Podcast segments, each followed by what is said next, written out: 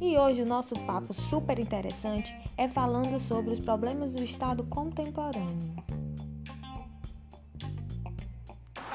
Começamos falando sobre a sociedade-Estado, na qual a integração jurídica dos fatores políticos ainda se faz imperfeitamente. Esse é, portanto, primeiro problema relatado no livro, a qual iremos fazer uma explanação. Foi observado que há imperfeição na regulação jurídica, pois ao mesmo tempo que se exige a comprovação de um dado jurídico, a soberania da ordenação jurídica, é, este dado fica sujeito a circunstâncias, meramente de fato, não se adquirindo dos motivos pelos quais a ordenação jurídica é capaz ou não de agir soberanamente.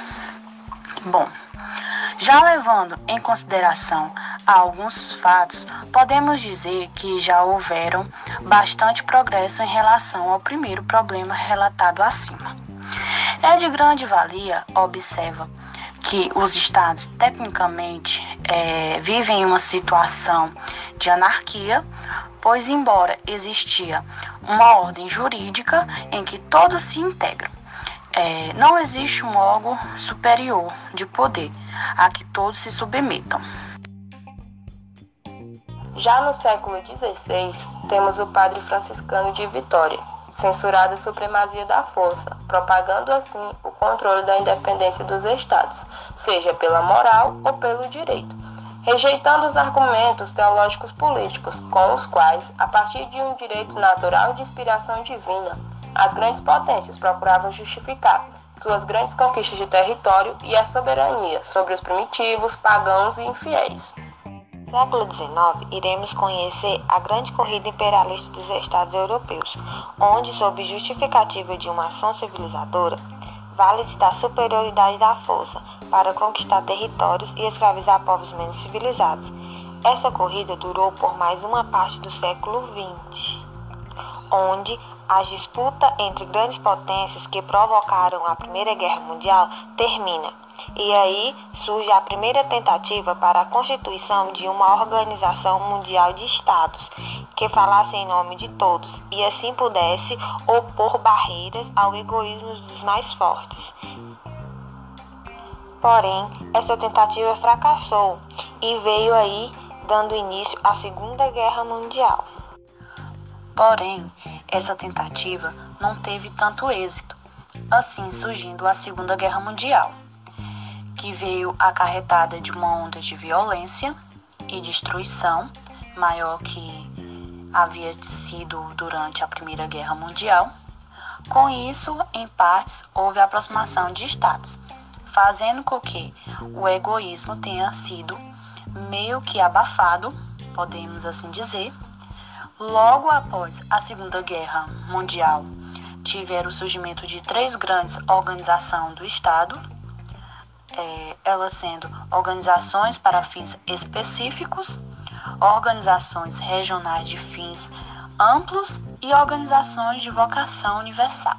Para o Estado chegar às veias de fato, como vemos hoje, ele passou por diversas crises, problemas e desastres. Um dos maiores problemas enfrentados pelo homem é o enraizamento de concepções de séculos passados, como, por exemplo, séculos XVIII e XIX, levando em conta quanto à organização e os objetivos de um Estado democrático. Havia entre eles uma necessidade de eliminar o poder absoluto dos monarcas, que sufocavam a liberdade do indivíduo, onde se pode observar o privilégio da nobreza, e onde os mesmos negavam a segurança e estimulavam atividades econômicas, assim se tornando uma sociedade e um estado de concepções individualistas. Vale ressaltar que somente no século XX os estados democráticos passaram a se formar, criar força perante a sociedade e o governo.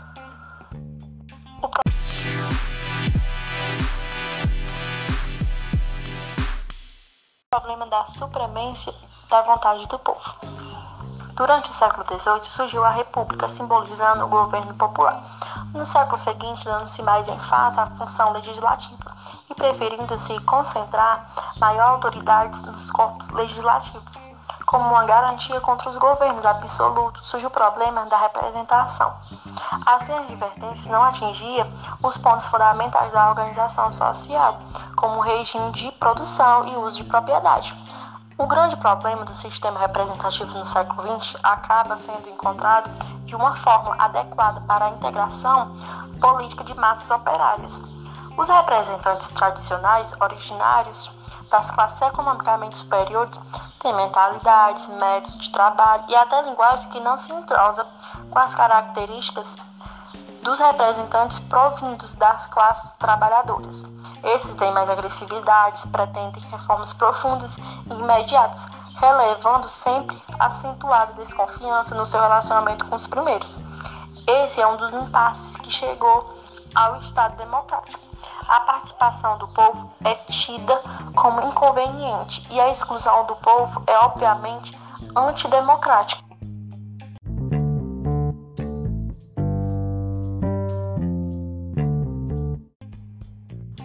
Liberdade para o indivíduo, todavia, é consagrada para que todos possam cuidar da sua própria vida, considerando todos os seus direitos e valores estariam garantidos, inclusive a igualdade.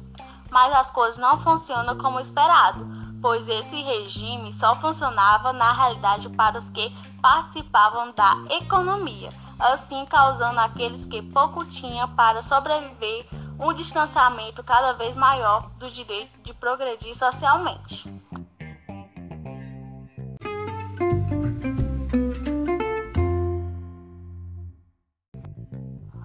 Eliminação da rigidez formal. A ideia do Estado democrático é essencialmente contrária à exigência de uma forma prestabelecida. Tanto uma estrutura capitalista quanto uma socialista podem ser democráticas ou totalitárias.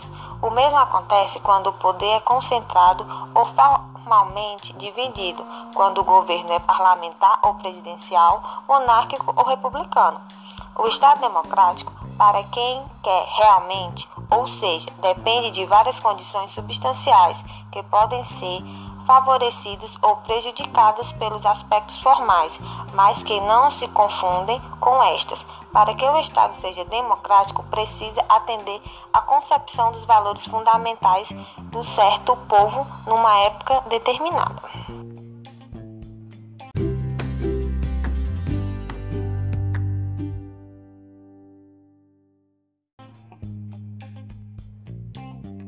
a possibilidade de escolha seria insuficiente se não fosse orientada para os valores fundamentais da pessoa humana, revelados e definidos através dos séculos. Um desses valores é a liberdade, sem dúvida alguma. Entretanto, é indispensável que haja coerência na concepção de liberdade. O problema, como se vê, não é de maior ou de menor quantidade de liberdade, mas é de qualidade de liberdade. A concepção individualista da sociedade, ignorando o homem como ser social, foi fundamentalmente egoísta, pois desligou o indivíduo de compromissos sociais e, por isso mesmo, deu margem à mais desenfreada exploração do homem pelo homem, pois cada um vivia isolado na sua liberdade, procurando obter o máximo proveito para si.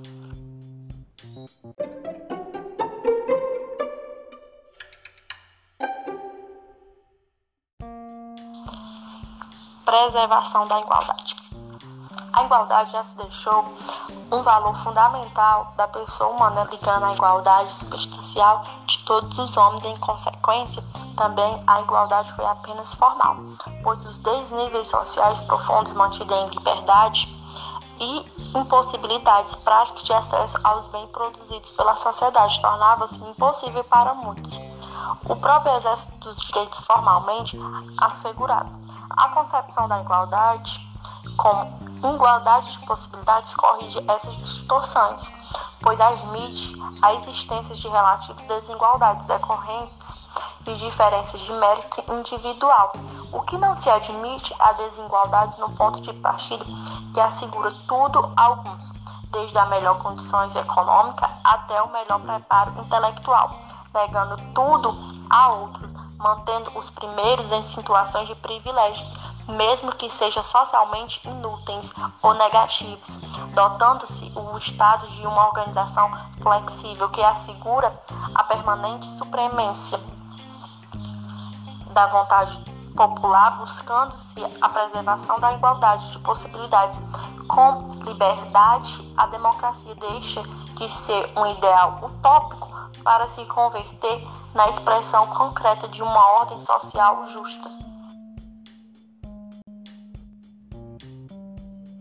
Então, a igualdade de possibilidade não se baseia, portanto, num critério artificial, admitindo realisticamente que há desigualdade entre os homens, mas exigindo que também as desigualdades sociais não decorram de fatores artificiais.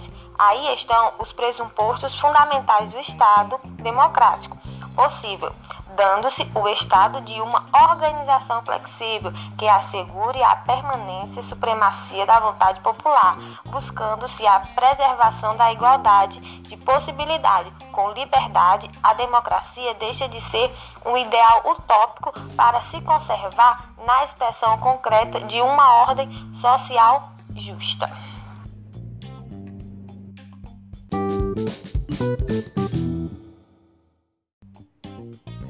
Portanto, o problema do Estado contemporâneo ocorre por uma decorrente série de fatores relacionados à desigualdade, onde a busca por uma sociedade e Estado possa ser igual para todos.